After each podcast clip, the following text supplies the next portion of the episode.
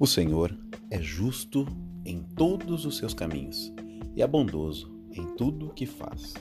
O Senhor está perto de todos os que o invocam, de todos os que o invocam com sinceridade. Realiza os desejos daqueles que o temem, ouve-os gritar por socorro e os salva. Salmo 145, 17 a 19. O tema dessa mensagem é a relação, o processo e o produto. Olá, gente amada. Tudo bem? Esperamos que sim. Bondade, fidelidade, Deus de perto, que realiza desejos e salva.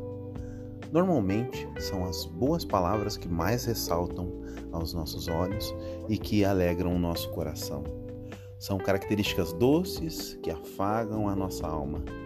Mas é importante notar que todos esses traços são condicionais quem prova das benesses do Senhor são os que o invocam, os que fazem com sinceridade, os que o temem.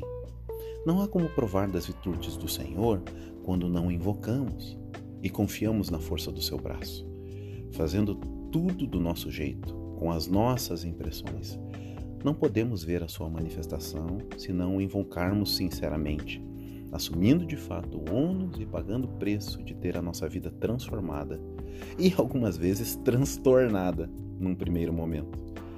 Segundo a vontade dele, é preciso haver temor, temor que particularmente vejo como um respeito reverente, consciente do poder do Senhor como juiz, paralelo a um coração de pai que chama a mesa para desfrutar do cuidado abençoado do Senhor e que ele seja constantemente a nossa vida, é preciso lembrar que o fruto é fruto de relação.